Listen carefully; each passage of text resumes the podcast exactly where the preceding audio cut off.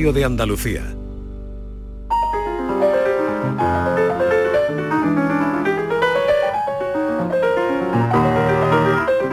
La mañana de Andalucía.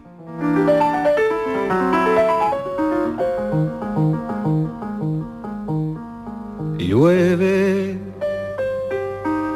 detrás de los cristales llueve y llueve, sobre los chopos medio deshojados, sobre los pardos tejados, sobre los campos llueve. Eso, eso quisiéramos nosotros que lloviera, ¿verdad? No, no llueve. Bueno, en algunos sitios de Andalucía sí. En, en Jaén no solo ha llovido, sino ha nevado, ¿eh? En algunos lugares. Pero bueno, lo estamos consiguiendo muy poquito a poco. En la Sierra de David, Segura, en el Parque Natural de Cazorla, Sí, y después sí, sí. sabemos que la nieve se convierte en agua. o sea que- Exactamente, Yolanda Garrido, buenos días. Hola, buenos días. Hoy además va- vais a oír a Serrat por todos lados, porque hay noticia que tiene que ver con Joan Manuel Serrat. Se va a despedir de los escenarios, deja de cantar en directo, pero tenemos un año para de despedida. ¿eh? Va a comenzar en abril del año que viene, del año do- 2022 en Nueva York, va a terminar la gira en Barcelona a finales de ese mismo año y porque ha dicho una cosa que me ha gustado mucho, el COVID no me va a retirar. Eh, Sabes que en febrero del año 2020 se cayó, fue cuando se cayó Sabina al- del escenario y tuvieron que dejar la gira que estaban haciendo los dos. Y después llegó el COVID y entonces no ha vuelto a cantar desde entonces. Y lo que ha dicho Serrat es no, perdona, el COVID no, lo voy a decidir yo. Y entonces ha decidido que la gira de despedida va a empezar en abril del año que viene y va a terminar en su tierra natal, en Barcelona. Así que estaremos pendientes de la fecha para Hombre, cuando venga por Andalucía. Yo a sé de una que se va a comprar la entrada cuando eh, vamos la primera. Completamente. Y con la balada de otoño vamos a hacer una pequeñísima pausa para la publicidad y enseguida vamos a saludar a nuestra invitada, a Cristina Soria, que ya está aquí sentada con nosotros. Chopos medio deshojados sobre los pardos tejados, sobre los campos llueve. Entenderlo todo de mi hipoteca, lo firmo. Lo firmo. Que me lo expliquen sin compromiso. Lo firmo. Lo firmo. Y luego elegir con qué banco contratarla. Lo firmo. Hipoteca Sabadell, la hipoteca que incluye una cita con un especialista para que entiendas todo lo que firmas, incluso el precio. Pide ya tu cita en bancosabadell.com barra hipotecas. La radio de Andalucía está en Canal Sur Sevilla.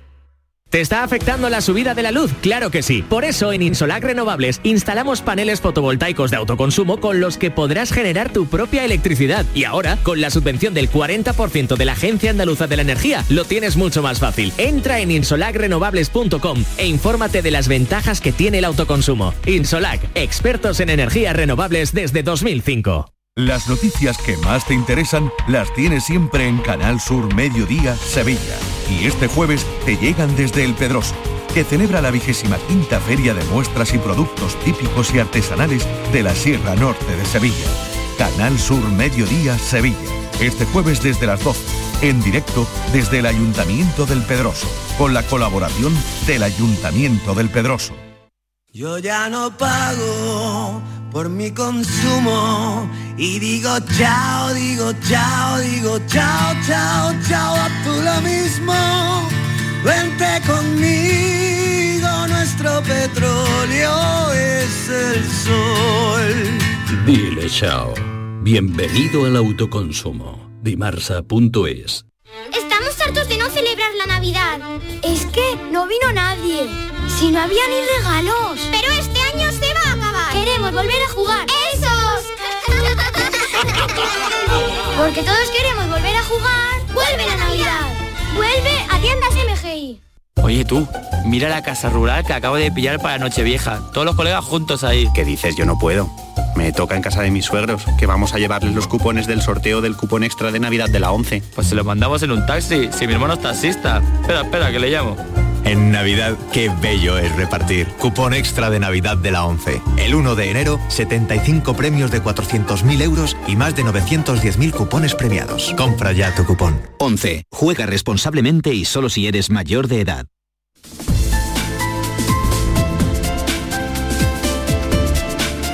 La mañana de Andalucía. Como les decimos, pasan 10 minutos de las 10 de la mañana. Como les decimos, ya está aquí nuestra invitada, Cristina Soria. Y vamos a hablar de, de un aspecto, por cierto, del que cada vez se está hablando más, ¿eh?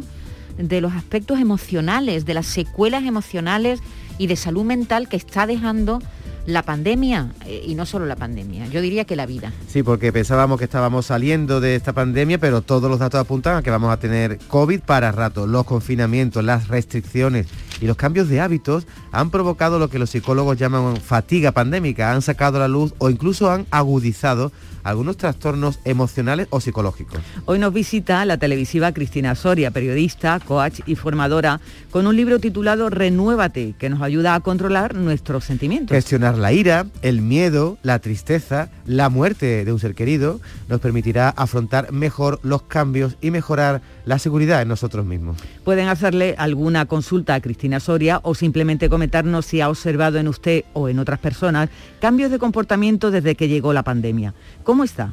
¿Le ha afectado emocionalmente o apenas ha cambiado nada en su vida? ¿Se encuentra más triste? ¿Ha notado más irascible a las personas de su entorno, por ejemplo a sus hijos o a su pareja? ¿Ha sentido que sus planes se le iban de las manos? 670-940-200. Ese es el teléfono al que pueden llamarnos si quieren, si les apetece. Vamos a saludar ya a Cristina. ¿Qué tal? Buenos días, ¿cómo muy estás? Buenos días, muy bien. ¿Y vosotros? Estupendamente, aquí deseando verte, hablar contigo, Cristina. Eh, este es tu séptimo libro. Sí. Eh, tú eres periodista. Soy periodista, Lo sí, que de pasa es que, que te has formado como coach y has escrito un libro muy psicológico. Sí, bueno, he escrito un libro desde la experiencia ¿no? de pasar, como todos nosotros, por la pandemia, de pasar por una pérdida durante la pandemia y de trabajar con muchas personas que aunque nosotros no trabajamos, eh, no hacemos terapia, los coaches, ni trabajamos determinados aspectos de, de las personas, pero sí que trabajamos objetivos con ellos. Entonces, ¿qué ocurre? Que ahora muchas de estas personas que se acercan a un proceso te dicen, mi vida ha cambiado, mi negocio ha cerrado, o me tengo que renovar laboralmente, o simplemente eh, no sé gestionar esta situación que, que se me ha ido de las manos y que yo no controlo, ¿no? Que es uno de los principales problemas, yo creo, de las personas que creíamos antes que controlábamos todo y la pandemia lo que nos ha puesto encima de la mesa es que la incertidumbre está ahí. Claro, puede de hecho, pasar. eh, el libro se llama Sí, renuévate. Es tu séptimo libro.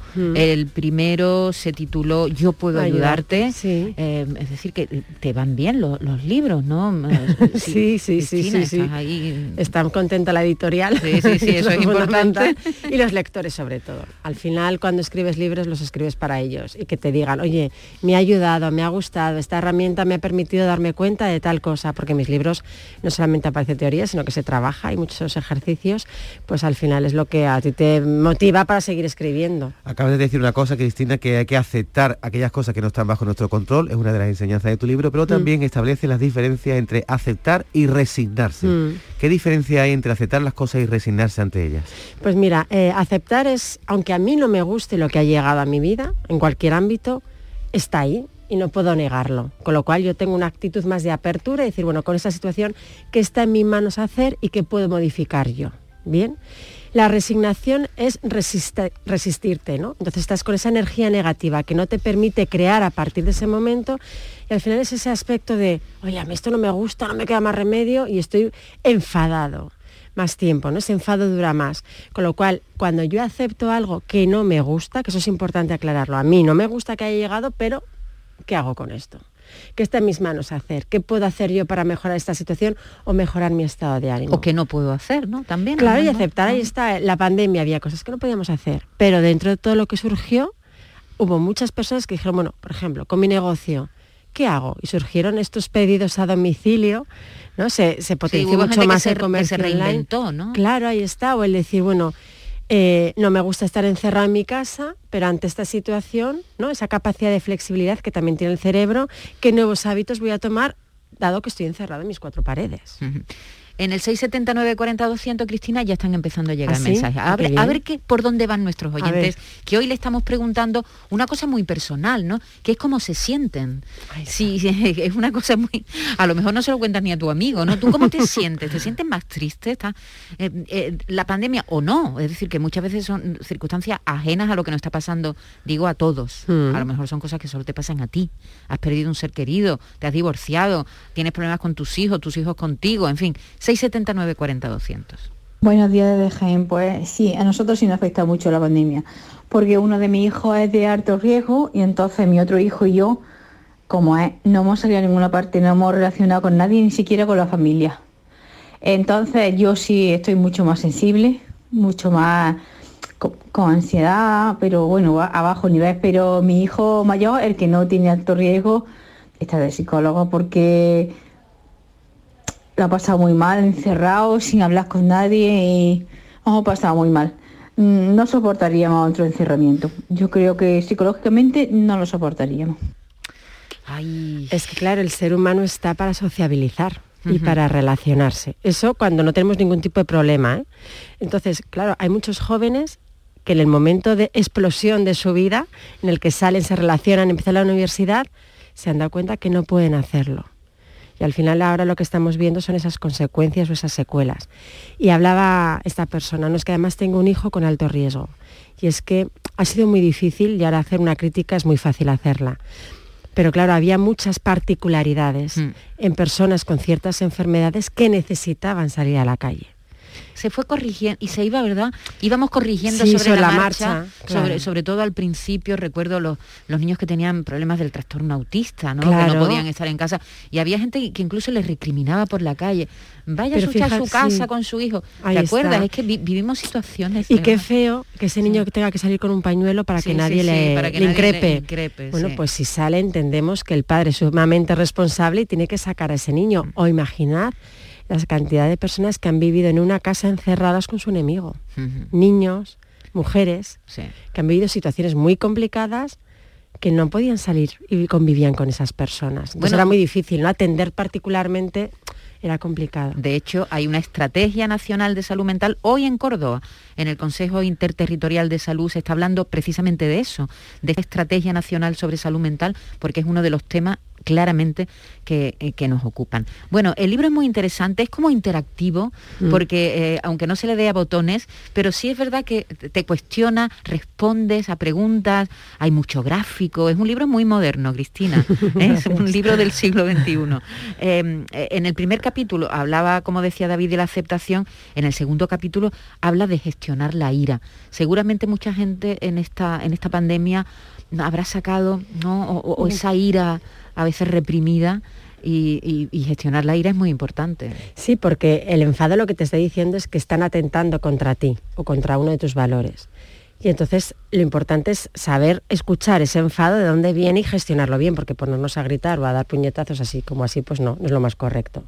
Y es verdad que fíjate, durante la pandemia hubo mucha indignación, yo lo viví, ¿eh? yo estuve muy enfadada durante la pandemia, pero después de la pandemia yo creo que obedecimos tanto, estuvimos diciendo a todos, si es lo que ustedes digan, es lo mejor para todos, que ahora todo ese enfado, esa indignación, esas personas que ven situaciones complicadas porque les llegan las ayudas, porque no tienen trabajo, porque tienen situaciones muy complicadas económicamente y que además tienen una familia que mantener, todo eso al final cuando está guardadito en una caja, en cuanto lo abres, explota.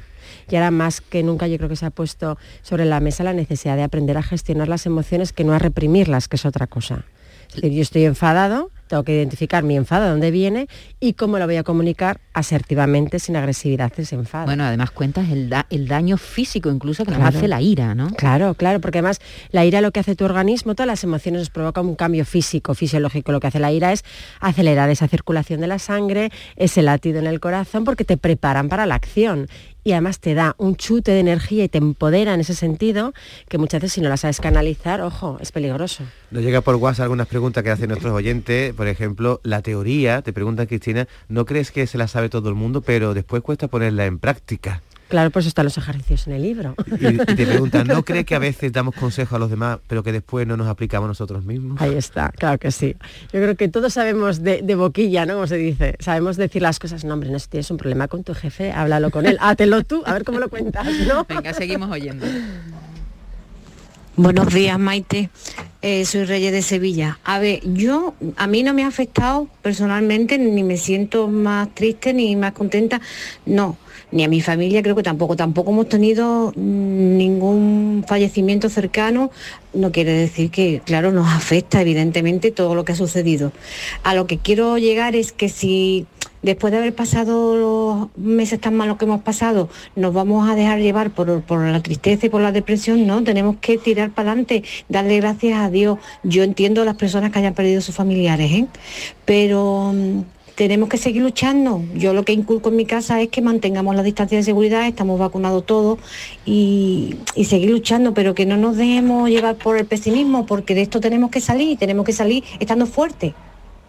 Venga, besito. Un beso, Reyes. Sin duda, pero ¿sabéis lo que yo creo que diferencia mucho la reacción de las personas?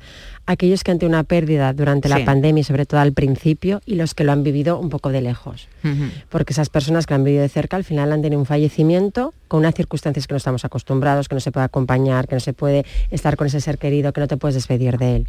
Es verdad que tenemos que un poco que impulsarnos todos y animar a, a salir de todo esto y creo que el acto generoso de cada uno en la medida de lo posible aportar algo positivo es lo que va a hacer que salgamos adelante, ¿no? Cristina, eh, ofreces, como bien dices, herramientas para gestionar nuestras emociones, pero también eh, aportas conceptos nuevos y a mí me ha gustado uno que es un concepto japonés que llamas Ikigai. ¿Qué es el Ikigai? Bueno, el Ikigai lo descubrieron además los españoles, se fueron a Japón porque es un país en el que las personas viven muchos más años, fijaos que también hay muchos suicidios, ¿eh? pero viven muchos más años y en una de las islas descubrieron además que había mucha más esperanza de vida y se dieron cuenta que todos vivían más porque cumplían con su sentido vital. ¿Qué es eso el Ikigai? Cumplir con tu sentido vital, que es aquello que de verdad em, te motiva, que además cumplir con tus valores, que además incluso puede convertirse en tu profesión, que sientes que es como tu depósito en esta vida, ¿no? Y cuando nosotros cumplimos ese Ikigai y lo descubrimos, que en el libro aparece la herramienta para encontrarlo, aunque a lo mejor no te puedas dedicar al 100% a ese sentido vital, si le encuentras parcelas y momentos en el día para cumplir con ese sentido vital, te sientes mucho más feliz. Y cuando nos todos sentimos más felices vivimos más. ¿Todos tenemos que encontrar un sentido vital? Bueno, el que Eh, quiera, vi- obligamos, pero es quiero- no, importante, pero sí. quiero decir, ¿la vida tiene, la vida tiene sentido? Yo creo que sí. Sí. Yo me niego a pensar que pasamos aquí de puntillas porque sí. Yo creo que cada uno dejamos un pequeño sello o algo, hay cosas que nos motivan a cada uno de nosotros, ¿no? Y a lo mejor eh, puede ser un acto más altruista o menos, pero es aquello que te da esa energía y que dices, oye, yo me siento bien haciéndolo. Y creo que cuando eres coherente con eso, eh, vives mucho mejor porque sabes que estás haciendo algo que a ti te llama, ¿no? Y que- que- que te viene bien. Buenos días para todos y gracias por el programa. Pues a mí en verdad me ha afectado la pandemia y muchísimo, porque yo ya soy mayor, me ha tenido que estar encerrada tanto tiempo, al poco tiempo me da un infarto, con que lo estoy llevando muy mal. No sé cómo salir de esta. Y ya después, por mi hija que estaba conmigo, se han dependizado. Y ya es lo peor que me ha pasado. De estar de noche sola en casa. Y estoy muy mal, muy mal, muy mal. Ahí Se juntan varias hemos cosas, hablado ¿eh? de la gente joven y eh, tenemos que hablar de los mayores. Absolutamente. Porque es verdad que los mayores lo han pasado muy mal, ¿eh? Sí. Se les ha arrancado sus hábitos. Sí, sí. Sus ha- sí, sus relaciones. Fíjate, cognitivamente han bajado muchísimo, muchos de ellos. Eh, personas que tú las veías positivas y activas están ahora mucho más deprimidas. Y es verdad que igual que a los jóvenes, a ellos, mira, me decía un día mi suegro, bien, vale, los niños, hablando de sus nietos, ¿no? De todos, decía, vale, tienen toda la vida por delante, pero yo tengo 83 años. ¿Qué me queda por vivir? ¿Cuántos años me quedan? Es que me han cortado dos años, año y medio de mi vida, porque todavía hay miedos, dice, y me queda muy poco. Entonces tiene esa sensación de que se les escapa la vida. Bueno, y el miedo, perdona, el miedo a morir, el Ahí miedo a enfermar, el miedo a morir. Tú hablas de que el miedo es la emoción más estudiada porque sus reacciones producen una gran cantidad de trastornos mentales, emocionales, de conducta, psicosomáticas también, y hay que aprender a gestionar el miedo. Al miedo a cosas concretas y muchas veces también el miedo a lo, a abstracto. A, a- ¿no? Muchas veces hay una especie de miedo que tú no sabes por qué tienes miedo. No, no hay pero, pero aquí sí ha habido un miedo concreto a un bicho que nos podía contagiar y nos podía matar. y que además no lo veías. Tú tienes miedo a coger el coche y lo ves. Tú tienes miedo a montar en avión y lo ves. O a un señor que aparece por una calle oscura, ¿no? Y dices, tu madre mía, que a ver si me viene a atracar. Pero esto no se controlaba y no teníamos información. Y las personas que eran como nuestros referentes, los que nos dan la información, tampoco sabían muy bien por dónde iba la cosa. Con lo cual te da todavía más miedo. Te da más miedo el miedo, además. O sea, tienes miedo al propio miedo. ¿Y cómo ¿no? se gestiona el miedo? ¿Qué, qué podemos hacer para vivir sin miedo o con menos miedo? Bueno, yo creo que se tiene que vivir con miedo porque el miedo nos ha, el miedo nos ha permitido sobrevivir. Aunque no nos guste el miedo, nos ha permitido sobrevivir. Con lo cual, eso de vivir sin miedo, bueno, tendríamos que ser unos kamikazes para empezar. Y segundo es darle valor a ese miedo. Es decir, tengo miedo por algo que me ha pasado en el pasado y entonces lo traigo a mi presente porque mi cerebro tiene esa función de recordarte cuando estuviste en peligro para que te pongas alerta. Ahora tengo los mismos recursos, ¿no? He aprendido algo, tengo más habilidades para gestionar este miedo. ¿Este miedo es real o no es real? Este miedo está en el presente y yo puedo hacer algo para o enfrentarme a él o huir esconderme, porque hay diferentes acciones ante el miedo. Entonces es importante bajar ese miedo a tierra y concretar.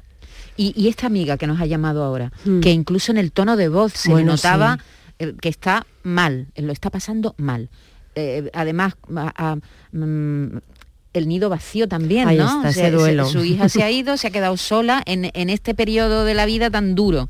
¿Qué, qué le podemos decir? ¿Cómo, cómo la podemos ayudar? Hombre, yo creo que lo fundamental es que se ponga en manos de un experto, porque hay un punto ya en el que tienes que neces- necesitas esa ayuda y para eso hay grandes psicólogos y psiquiatras que te pueden ayudar. En España todavía hay una visión muy negativa a tratar esas, esas enfermedades, esas patologías, ¿no? Y se ha puesto sobre la mesa lo importante que es cuando estás mal y cuando vives el éxito, el tener ese acompañamiento y esas terapias, esa ayuda.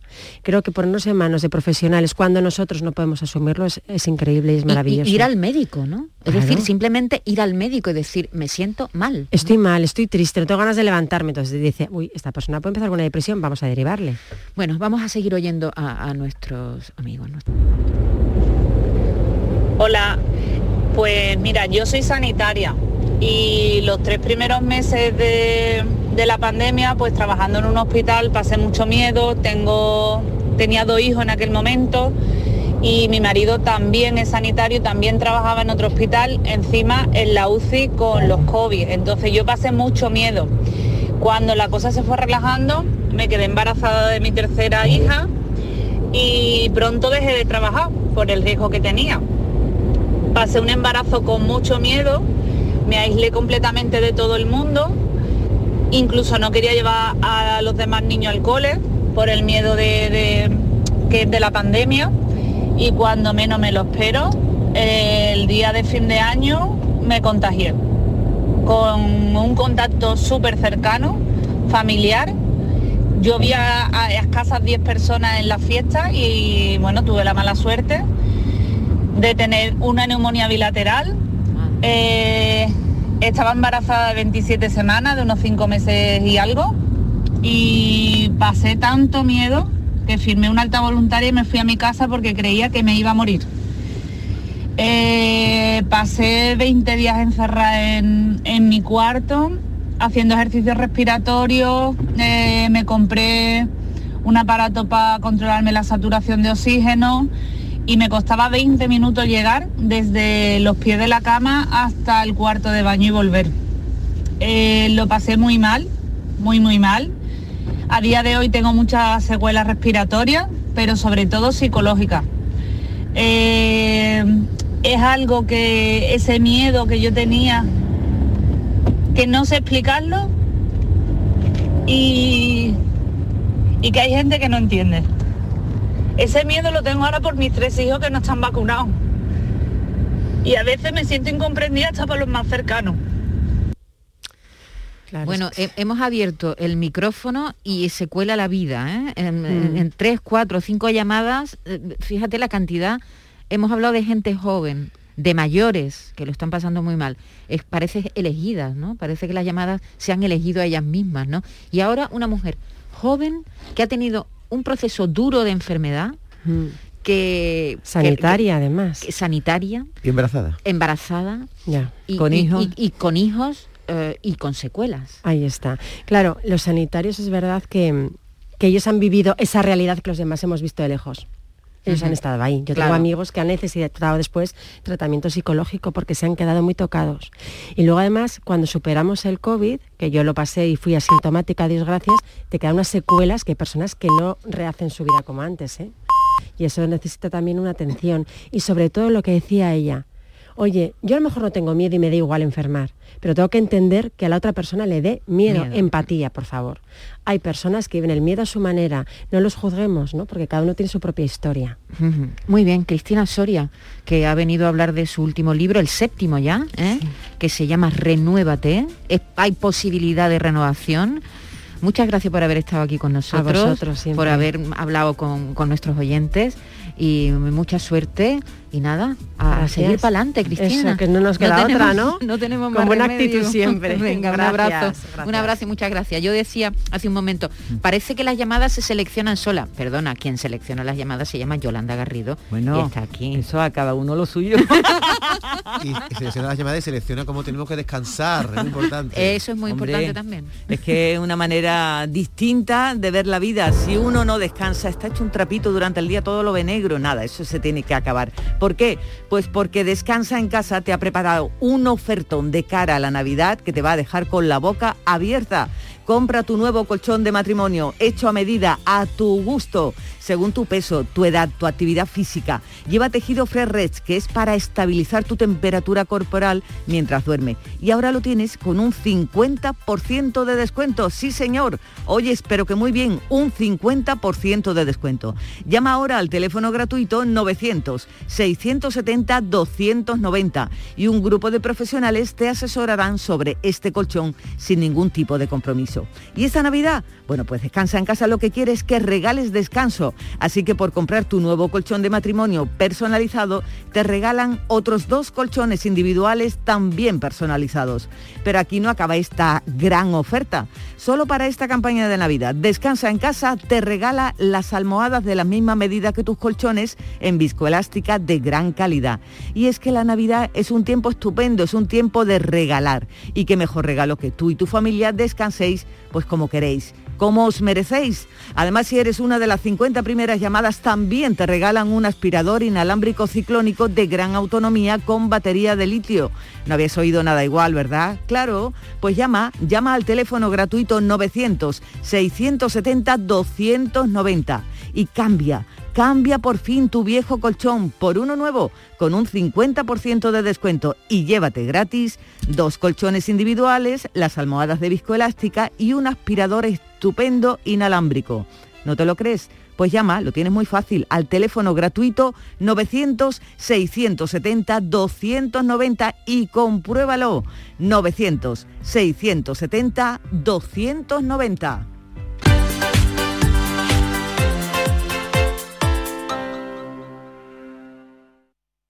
¿Sabes que España es el primer exportador mundial de naranjas? ¿Y sabes que la mitad de ellas se producen en Andalucía? Sanas, frescas, ricas y sabrosas. Compra naranjas de Andalucía. Es un mensaje de la Consejería de Agricultura, Ganadería, Pesca y Desarrollo Sostenible. Junta de Andalucía. La vida es como un libro y cada capítulo es una nueva oportunidad de empezar de cero y vivir algo que nunca hubieras imaginado. Sea cual sea tu próximo capítulo, lo importante es que lo hagas realidad. Porque dentro de una vida y muchas vidas, ahora en Cofidis te ofrecemos un nuevo préstamo personal de hasta 60.000 euros. Entra en cofidis.es y cuenta con nosotros. En Navidad todos deseamos lo mejor para los nuestros. Desde 1953, la Logroñesa me ofrece el mejor mazapán. Un sabor único, artesano y tradicional. Pero como no solo de mazapán vive el hombre, ahora también tienen turrón blando y torta imperial. Mazapanes de Montoro la Logroñesa. La Navidad en su mesa.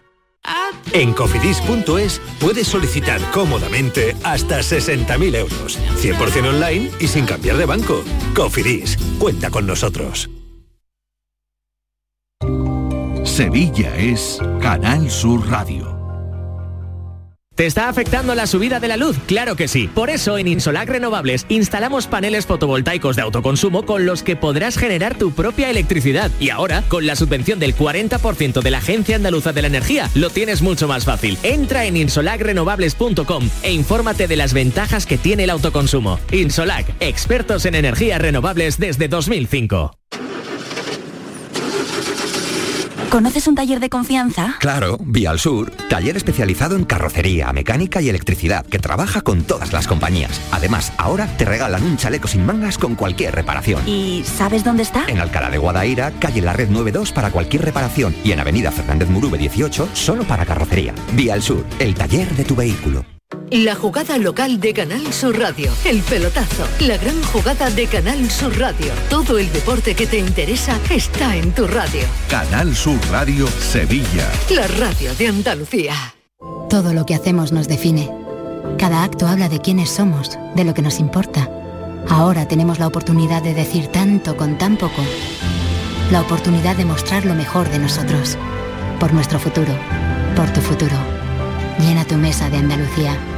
Junta de Andalucía. Imagina por un segundo que el 22 de diciembre te toca la lotería de Navidad. ¿Con quién te gustaría celebrarlo? ¿A mí?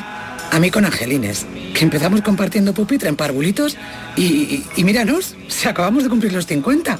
Si me toca, que me toque con ella. Compartimos la suerte, con quien compartimos la vida. 22 de diciembre, sorteo de Navidad. ¿Y a ti? ¿Con quién te gustaría celebrarlo? Loterías te recuerda que juegues con responsabilidad y solo si eres mayor de edad.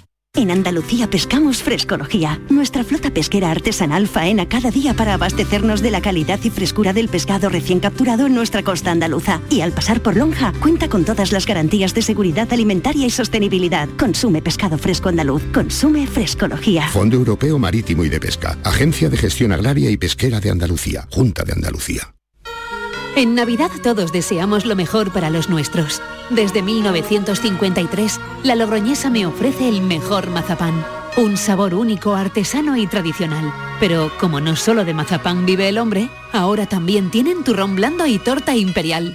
Mazapanes de Montoro la Logroñesa. La Navidad en su mesa.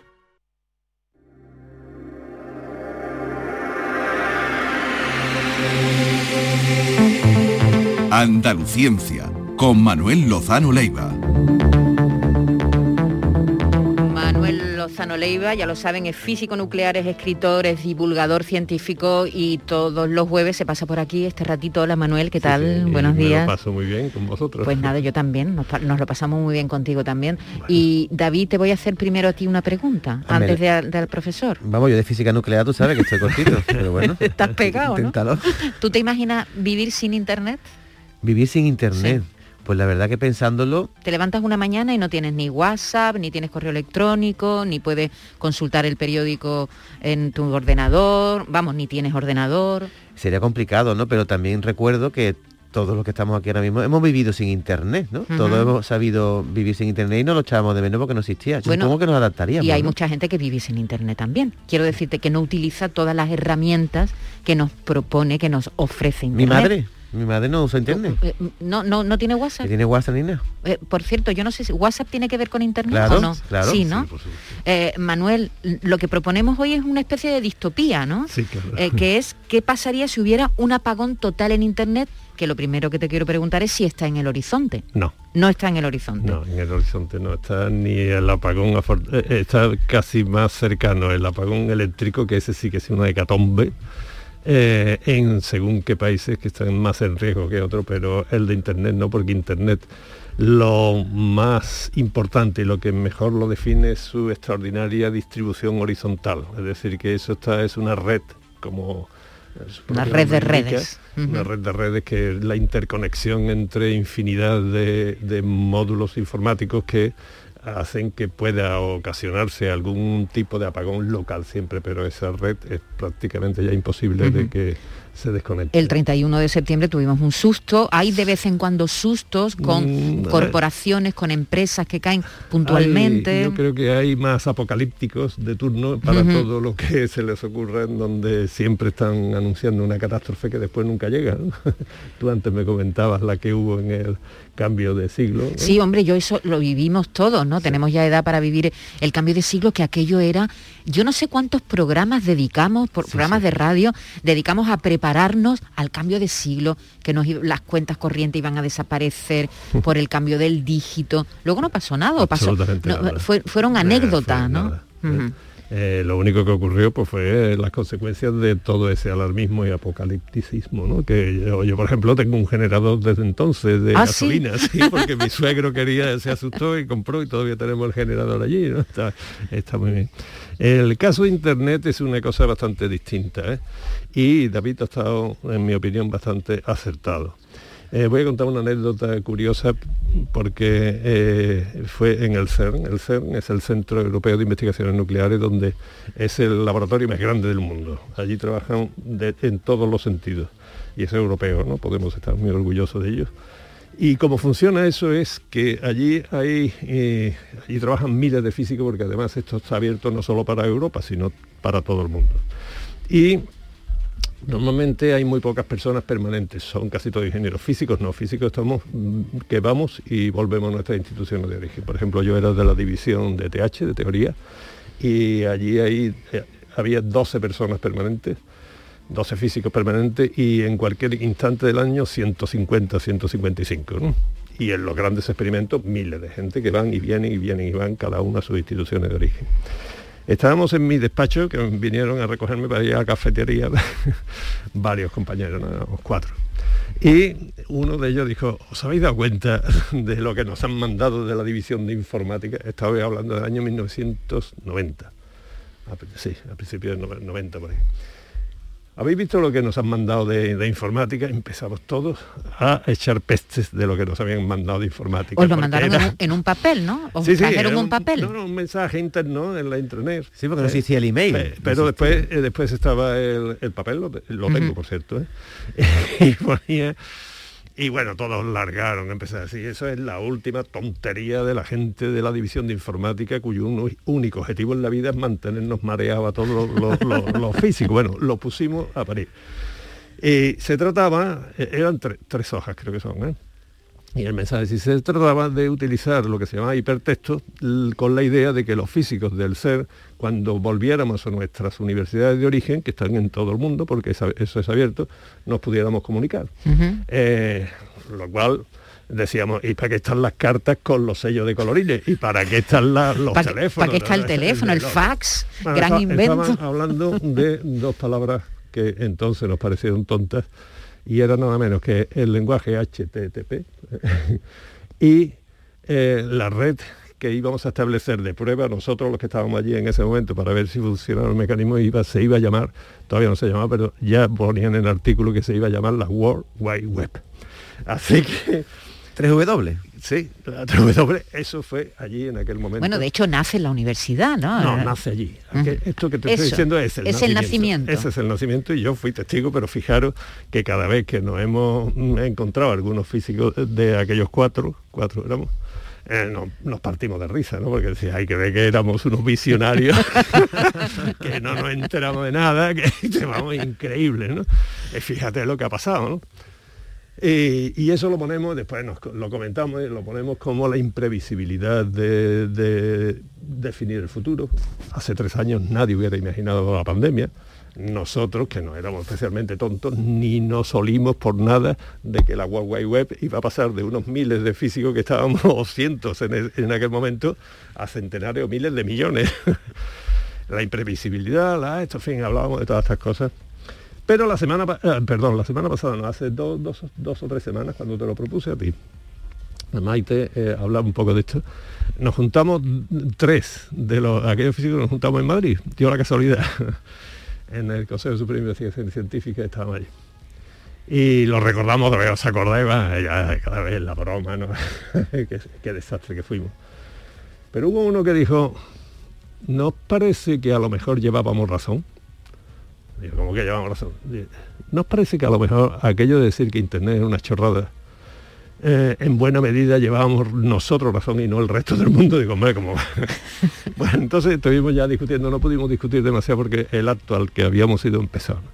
Pero después yo estuve pensando, Y digo, vamos a ver, ¿qué es lo que realmente Internet ha, ha aportado a la humanidad? Y David antes estuvo, desde mi punto de vista, bastante acertado yo empecé a ver toda la producción científica, la ciencia, que es lo mío, ¿no? cómo ha avanzado en estos 30 años y ha seguido avanzando exactamente igual. La Internet al progreso de la ciencia no ha influido imperceptiblemente, prácticamente nada. Empieza a pensar un poco en, en ciertas cosas, ¿no? La educación compartida. Pues sí, yo tengo cursos del MIT que lo explico ahora en clase, o de la Universidad de Harvard, o la Universidad de Zúrich, pero eso estaba en los libros también. Yo antes los tenía y he modificado muy poco de mis cursos con esa información compartida. ¿no? Eh, la, uno decía antes, bueno, pero es que ya se hace, con gracias a Internet, es muy difícil una dictadura o barrabasada en un punto de vista.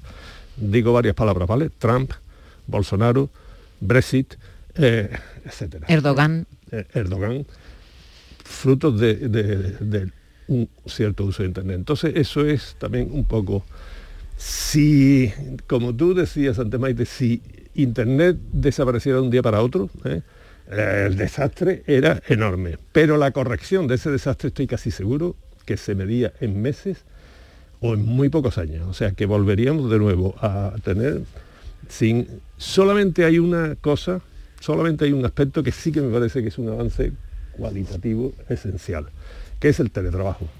El teletrabajo es lo único que me parece que sí que influiría, que puede ser una aplicación muy buena de Internet, aparte de Pero que no se usa mucho pero que lamentablemente Desde luego, en nuestro país, En nuestro país está demonizado, porque después de la pandemia hemos vuelto otra vez a, mirar por encima del hombro a quien, a quien pues reclama que quiere teletrabajar, ¿no? Pues eso es una pena, porque eso sí que tiene una incidencia incluso climática. Te evita los desplazamientos, te evita, eh, solucionaría en buena medida eh, la vivienda, el problema de la vivienda, el encarecimiento, porque puedes, podrías vivir muy lejos, la conciliación familiar. Es decir, que el teletrabajo sí, y fijaros que el teletrabajo mm, lo ha facilitado Internet, pero lo que lo ha provocado ha sido la pandemia, no, no, no, un resultado de, racionalizar las ventajas de Internet. Ahora, Manuel, el acceso eh, ilimitado que tenemos a la información. Eso, eso, por ejemplo. Me parece también que eso es bueno para vosotros, para los periodistas, pero para nadie más creo. Mira, mira. Pero cualquier, cualquier persona que tenga una curiosidad por algo, por las tortugas que se crían en no sé cuánto, por las morsas, ayer hablábamos de las morsas, por las morsas, por un legajo antiguo, por un mamut que han descubierto, por el permafrost, por el... O para ligar con una japonesa también. Para tú, como siempre, tú como siempre el ligoteo. Mm, es decir, eh, eso, eso es muy bueno, Manuel. Muy bueno o no. Te voy a explicar una clase que di hace poco, no voy a decir mucho detalle, ¿no? Porque empecé a dar una clase sobre una, charla sobre una explosión supernova de 1987 me parece que era un alumno que estaba con el ordenador antes, no, no, 1908, en febrero de 1987, vale, pues muchas gracias. Pues en febrero de 1987 ocurrió que tal, y entonces un grupo del observatorio me parece que era del observatorio de Hawái. Mm, no. no, no, no, era el observatorio de Australia, vale, el observatorio de Australia, y seguí, ¿no? Eso es un, peñazo, eso es un peñazo. Claro, ya los demás también estaban. Ah. No, no, pero la moraleja es la siguiente, no cuestión de mala educación, nada, el chaval hacía lo que ahora se hace, ¿no? Pero cuando terminé, pues digo, oye, tú que eres bastante espabilado y sabes, ¿me puedes explicar lo que te he dicho? No se había enterado de, absolutamente nada. Y los demás sí, más o menos, ¿no? Pero este de nada. Entonces, cuidado con la información, ¿no? Ese acceso instantáneo a la información eso yo creo que es esencial para vosotros, para los periodistas que tienen que dar una información veraz. Tú no puedes decir, creo que fue una supernova en 1987, 88. No, tú tienes que decir exactamente febrero del 87. Pero todo lo demás es relativo. ¿eh?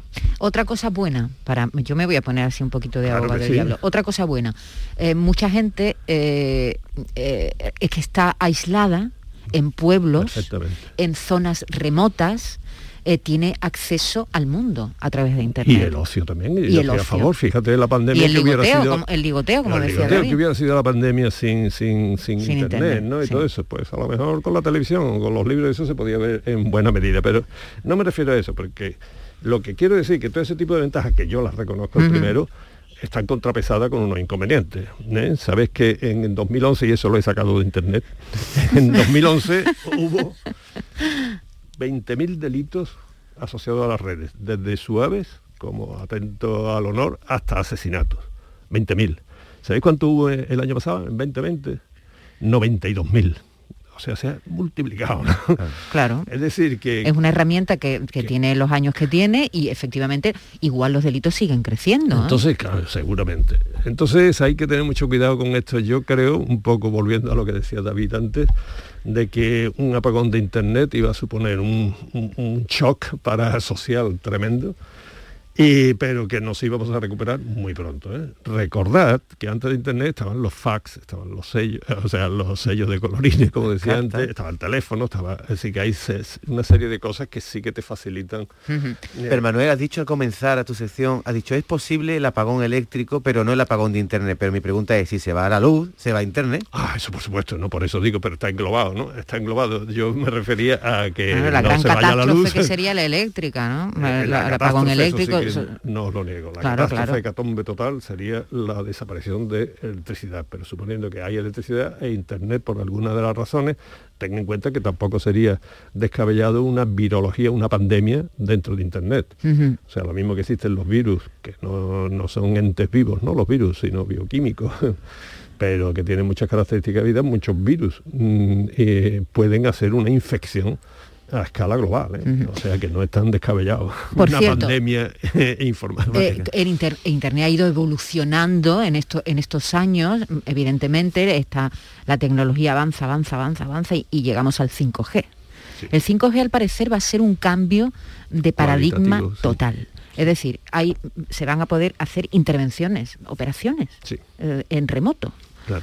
Ent- Entonces, eso, eso sí que nos va a cambiar completamente. Sí. Bueno, el, el 5G, ¿qué, qué puede suponer? Hombre, eh, al extender tan, tantísimo la banda, eh, eso, se- la- extender la banda significa la banda ancha, eh, anchísima, de alguna manera. Una autopista. de- Exactamente, es eh, el flujo, el- eh, la información se, se hace muchísimo más fluida, ¿no? Y, pero fijaros que empieza a ser también mm, cada vez más delicado, ¿no? Porque también ya empieza empiezan a intervenir tecnologías muy sofisticadas, como son los satélites, eh, la estabilidad de las órbitas, bueno, las repeticiones, la- las intercomunicaciones, es un mundo fascinante y yo creo que están bastante bien dominados. Por lo tanto, lo que tú estás diciendo de ese vaticinio de que el 5G va a ser un cambio más cualitativo que porque por ejemplo del 3G al 4G ha sido casi un paso mm, casi al lado no no ha sido tan avance no el 5G ya se ha aprendido de eso y va a ser mucho más significativo ¿no? Es decir, verdad, Manuel, ahí estoy de acuerdo contigo, es verdad que, ha- que la sociedad ha cambiado mucho por Internet. Y es verdad que sobre todo los nativos, los que nacieron ya con, con- con esto a su- a su- en su mano, pues hay muchas personas que tienen, mm, jóvenes que tienen problemas de sociabilidad, que están más encerrados, necesitan relacionarse menos.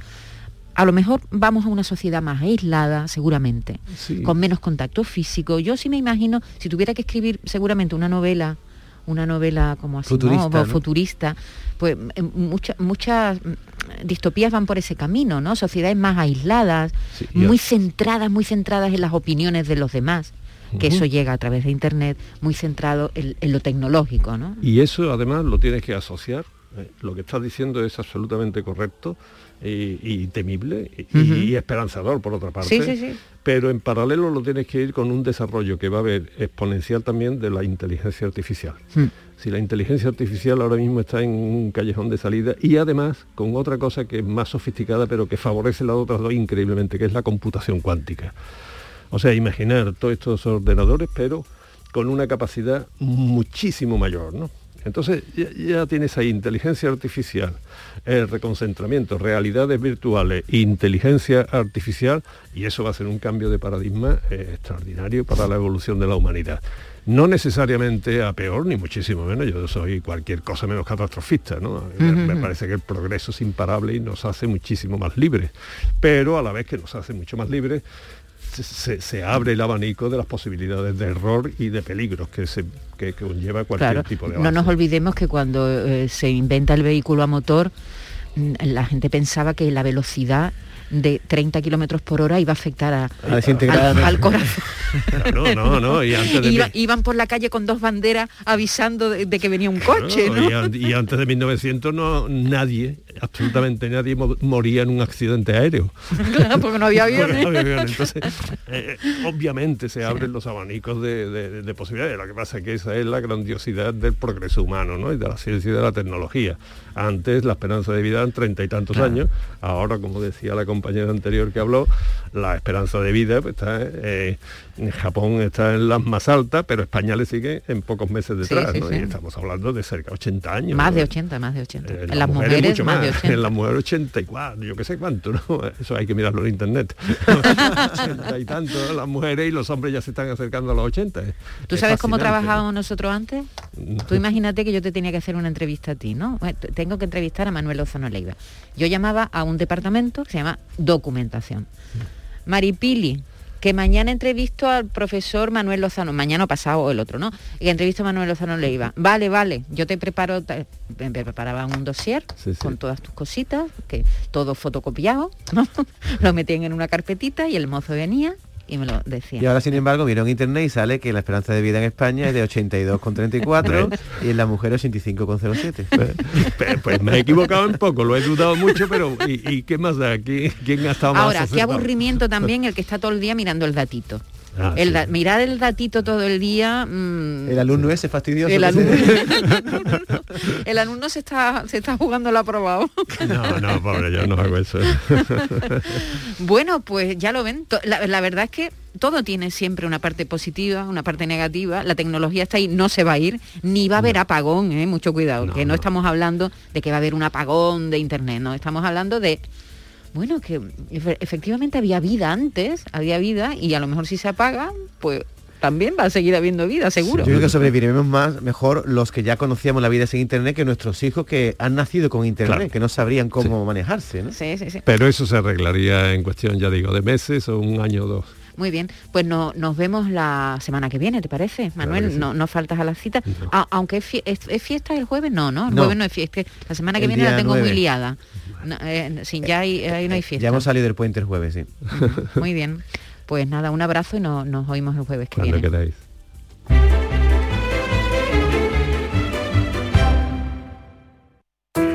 En la Universidad Internacional de Andalucía estamos especializados en posgrado y formación permanente desde hace más de 25 años. Estamos especializados en hacer que nuestro alumnado crezca profesionalmente, en formarle a la medida de sus necesidades. Estamos especializados en especializarte. Descubre más en unia.es. Imagina dos personas iguales. Una tiene cientos de playas, tesoros naturales, pueblos y rutas maravillosas. Y todo al ladito de casa. Y la otra también. Pero una se lleva grandes alegrías todo el año y la otra no. Andalucía está llena de pequeñas alegrías al ladito de casa. Y no hay alegría más grande que vivirlas. Te lo digo yo, Antonio Banderas. Campaña financiada con fondos FEDER, Junta de Andalucía. Información, deporte, cultura, todo en Canal Sur Radio, Sevilla. La polifacética cantante Silvia Pérez Cruz llega al Teatro Central los días 3 y 4 de diciembre con su espectáculo Género Imposible, su último trabajo musical de la mano de Pablo Messier. Y en la sala B, la mejor danza con Luz Arcas, La Fármaco y la pieza Toná. Información y venta en teatrocentral.es, Agencia Andaluza de Instituciones Culturales, Junta de Andalucía.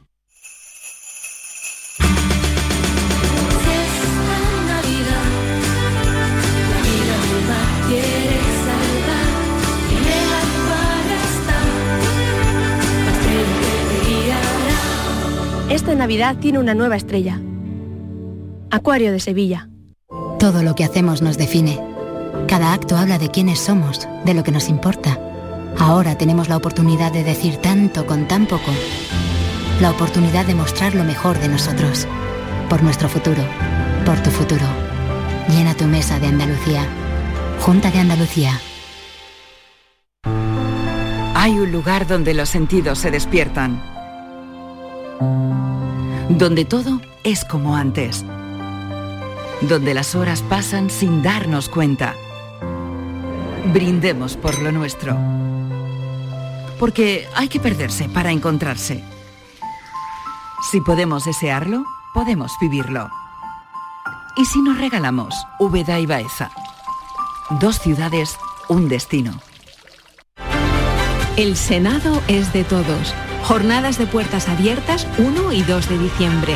Ven a verlo, es algo tuyo.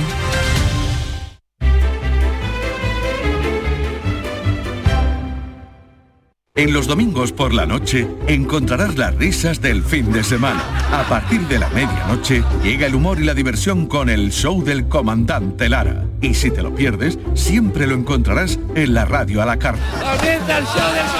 El show del comandante Lara en la medianoche de los domingos. Quédate en Canal Sur Radio, la radio de Andalucía.